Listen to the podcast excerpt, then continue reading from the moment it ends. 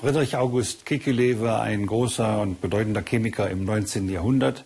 Äh, und er hat zu dem beigetragen, was die Historiker dieser Zeit als die Verwandlung der Welt bezeichnet. Im 19. Jahrhundert entsteht gewissermaßen aus der Vergangenheit des 18. Kommens die Welt, die wir heute kennen, die moderne Welt. Die Welt wird vollständig verwandelt und eine Wissenschaft, die dazugehört, die das mitmacht, ist die Chemie. Und einer, der da ganz wesentlich zu beigetragen hat, ist August Kekele, der aus einer Darmstädter Beamtenfamilie stammt, wo er 1829 geboren worden ist und dann 1896 in, ist er in Bonn gestorben.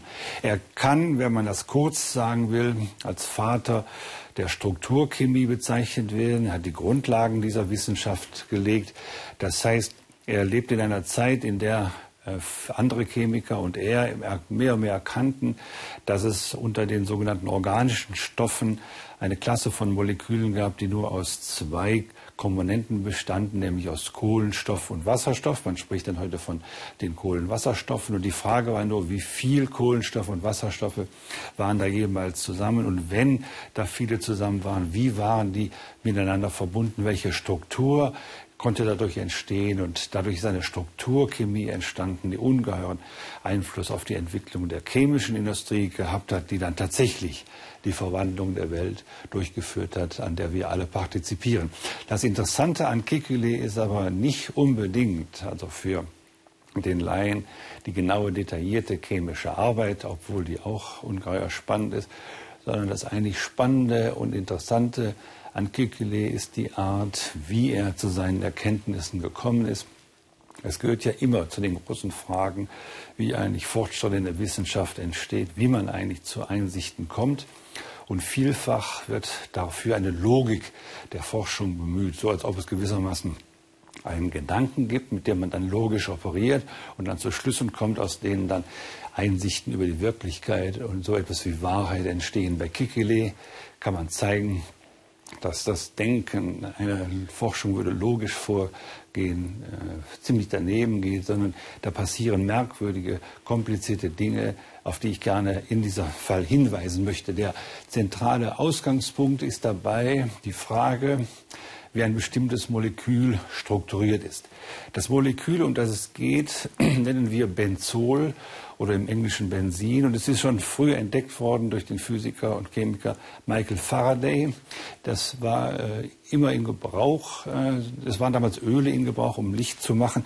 Und es war die, und dabei konnte man dann auch andere äh, Produkte sammeln. Zum Beispiel, man hatte Teer, mit dem man operierte. Und aus diesem Teer entstanden so viele Moleküle, mit denen man, oder viele Stoffe, mit denen man versuchte, wissenschaftlich analytisch umzugehen. Und einer davon war dieses Benzol und die genaue Analyse von Faraday ergab, dass in einem einzelnen Benzolmolekül, wobei natürlich zunächst mal überhaupt die Idee existieren musste, dass Benzolstoffe, so Substanzen wie Wasser oder Benzol als Flüssigkeit aus Molekülen bestehen. Aber so ein einzelnes Benzolmolekül bestand aus sechs Kohlenstoffatomen und sechs Wasserstoffatomen.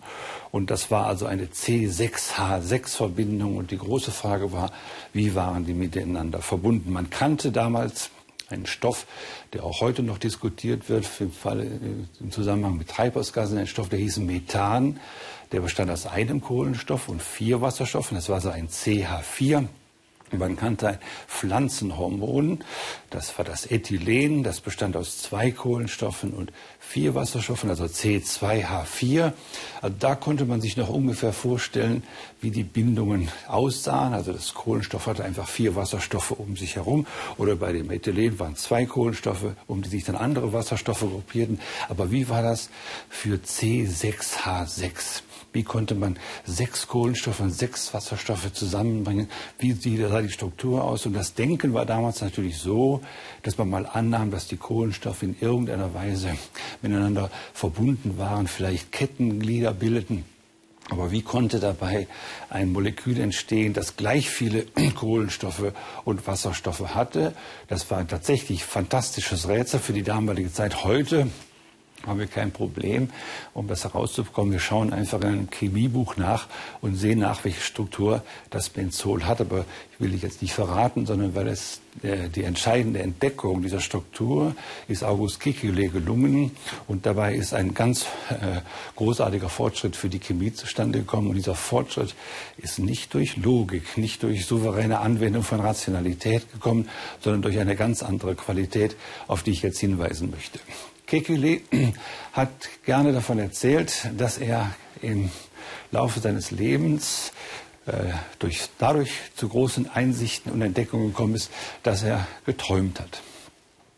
Und er hat sogar an verschiedenen Orten geträumt. Den ersten Traum hatte er nach eigener Aussage etwa 1860, als er in London in einem Bus gefahren ist. Und ich kann mir einfach vorstellen, dass dieses langsame, schaukelnde Fahren durch einen Bus, dann döst man so ein bisschen ein, ihn äh, in seinen Gedanken äh, mit äh, an die Kohlenwasserstoffe, die er hatte, gewissermaßen auf ganz neue Wege brachte. Er sagte, er sah plötzlich, wie gewissermaßen ein größeres Atom kleinere umfingen, wie kleinere Atome sich zu größeren gesellten.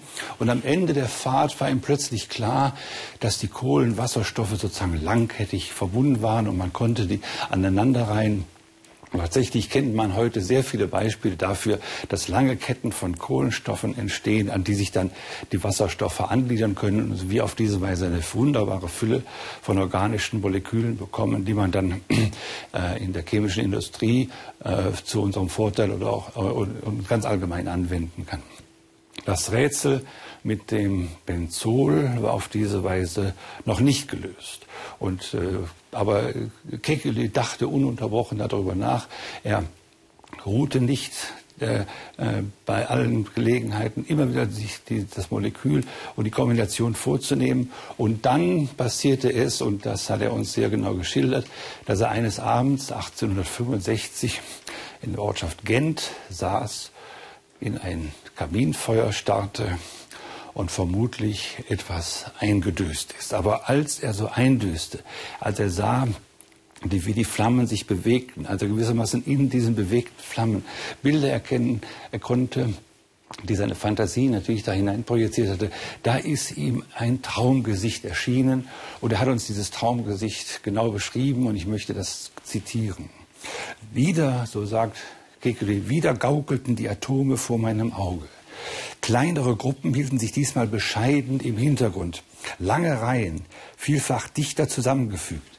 Alles in Bewegung, schlangenartig sich winden. Man sieht sozusagen das Feuer, wie es da wirbelt. Und siehe, was war das? Eine der Schlangen erfasste den eigenen Schwanz. Und höhnisch wirbelte das Gebilde vor meinen Augen. Wie durch einen Blitzstrahl erwachte ich. Und auch diesmal verbrachte ich den Rest der Nacht, um die Konsequenzen der Hypothese auszuarbeiten. Das ist das Zitat von Kekule. Und die Hypothese ist natürlich, dass die Struktur des Benzols eine ringförmige Struktur ist. Die sechs Kohlenstoffe bilden zusammen einen Ring und um sich herum lassen sie dann die Wasserstoffe noch dazukommen. Und es ist ungeheuer raffiniert und trickreich, sich diese Details anzuschauen, aber das ist jetzt nicht unser Problem, sondern das Problem ist, dass hier träumerisch die eine Einsicht gelungen ist, die dann durch harte analytische Arbeit bestätigt werden konnte. Also das ist ein ganz wichtiger Punkt. Der Traum allein ist nicht die Erkenntnis, sondern der Traum ist gewissermaßen nur der Hinweis, wie dann der Verstand sich der, des Traumgesichtes bedienen muss, um zu der Erkenntnis zu kommen. Aber der wesentliche Punkt an diesem Traum ist so ist nicht der, dass da äh, einfach eine ringförmige Struktur geträumt wird, sondern ich, und das ist ein wichtiger Punkt, ein Punkt, den ich für sehr wichtig halte, sondern dass hier ein Bild geträumt wird, das uralt ist. Es ist ein uraltes äh, Symbol aus der alchemistischen Tradition, eine Schlange, die sich in ihren Schwanz beißt. Das nannte man früher den Uroboros, der symbolisierte sozusagen das eine, das in allem enthalten ist, oder das Ganze, das in dem einen zu fassen ist. Und ich glaube, dass hier nicht nur Kekele einen individuellen Traum hat, sondern dass sich hier zeigt, wie Träume das Bewusstsein beeinflussen können. Ich glaube nämlich, dass so eine Schlange, die sie in den Schwanz beißt, ein uraltes Symbol ist, eine uralte Konfiguration, ein archetypisches Muster, das wir in unserem unbewussten Schatzkasten aufbewahren. Und auf diese Weise zeigt sich in meinen Augen, wie kreative Erkenntnis möglich werden kann. Nämlich dadurch, dass ich ununterbrochen nachdenke, immer wieder nachdenke, mir Probleme immer wieder vornehme und dabei das Unterbewusste ankurbele. Und wenn ich das lang genug und intensiv genug mache, dann öffnet sich gewissermaßen die Vorratskammer der unbewussten, archetypischen, primordialen Bilder und die werden dann ins Bewusstsein gehoben und setzen sich da dann als Erkenntnis fest. Und in dem Moment, wo das passiert, erfahre ich das wie durch einen Blitzschlag.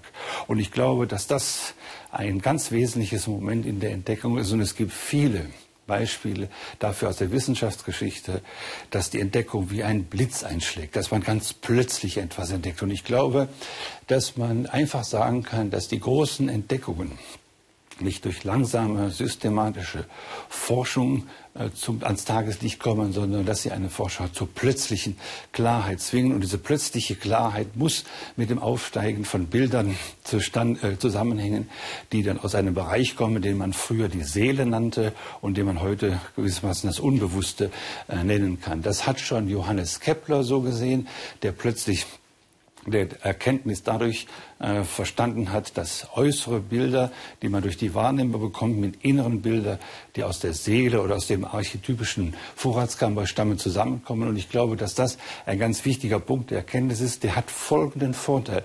In dem Moment, wo ich das tue, diese Erkenntnis mache, werde ich nicht nur plötzlich zur Klarheit geführt, sondern ich werde auch zu einem tiefen, beruhigenden Gefühl geführt, das, das man Zufriedenheit nennt. Ich glaube nämlich, dass man erkennen kann, als individueller Forscher, ob ich etwas tatsächlich Richtiges gefunden habe, dadurch bemerken kann, dass ich äh, zufrieden bin, dass sich ein Gefühl der Zufriedenheit einstellt. Das kann man immer wieder entdecken.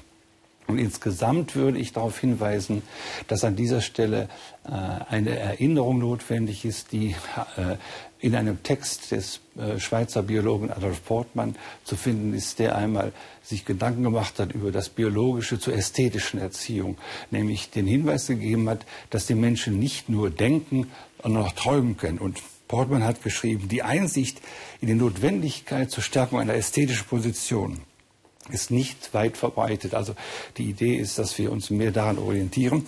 Allzu viele machen immer noch die bloße Entwicklung des, der logischen Seite des Denkens zur wichtigsten Aufgabe der Menschenerziehung. Wer so denkt, Bortmann, vergisst, dass das wirklich produktive Denken selbst in den exaktesten Forschungsgebieten der intuitiven, spontanen Schöpferarbeit und damit der ästhetischen Funktion überall bedarf dass es das Träumen und Wachträumen ist, wie jedes Erleben der Sinne und das uns unschätzbare Möglichkeiten öffnet. Und ich würde dazu ermutigen, dass wir gewissermaßen uns die Dinge träumen können, dass wir uns große Entdeckungen träumen können. Und das kann über Nacht passieren. Es kann gewissermaßen beim Aufstehen kann mir der richtige Gedanke gekommen sein. Das hat übrigens auch schon Goethe so formuliert, was von Menschen nicht gewusst, oder nicht bedacht durch das Labyrinth der Brust wandelt in der Nacht. Und ich glaube, dass das ein ganz wichtiger Punkt zum Verständnis von wissenschaftlicher Leistungsfähigkeit ist. Man kann das an vielen Beinen nachfinden und meiner Ansicht nach können wir dadurch die Kreativität von künftigen Forschern äh, äh, befördern. Nicht dadurch, dass wir sie von Anfang an in ein Korsett zwingen, in spanische Stiefel schnüren, sondern dass wir ihnen die Möglichkeit geben zu träumen, sich der, der Fantasie freien Raum zu lassen und gewissermaßen das, was das Unbewusste mir mitteilt, dann der harten Arbeit des Verstandes zu unterwerfen. Beides, äh, der Traum und die Arbeit am Geträumten, macht die kreative Wissenschaft aus. Und August Kekules Entdeckung des, der Benzolstruktur ist ein wunderbares Beispiel dafür.